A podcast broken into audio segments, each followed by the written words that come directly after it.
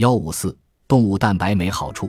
我之前提到过大量摄入动物蛋白的风险，现在是时候远离它们了。最近的两项人体研究已经对动物蛋白的危害盖棺论定，动物实验也早已证明了这一点。三，这两项研究得出的一个共同结论是，肉类的摄入对当今肥胖症的流行起到了推波助澜的作用，这和糖摄入过多的后果是一样的。吃肉就像吃糖一样，会让你变胖。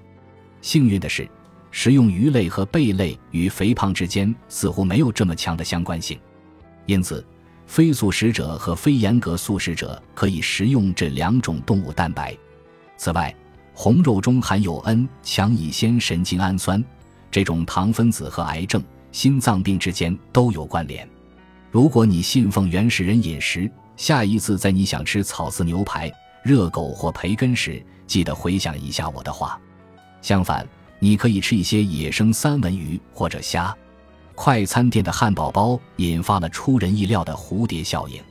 薯条、薯片或面包中的单糖会立刻以糖的形式进入你的血液，单单一片全麦面包就能迅速提升你的血糖水平，比吃四汤匙糖的效果还明显。你吃进去的肉需要更长的消化时间。它们进入血液的时间也更晚。不幸的是，你吃进去的面包和薯条为你的细胞提供了足够多的糖，你已经不需要更多的能量了。在这种情况下，动物蛋白会转化成糖，而糖又会立刻转化成脂肪。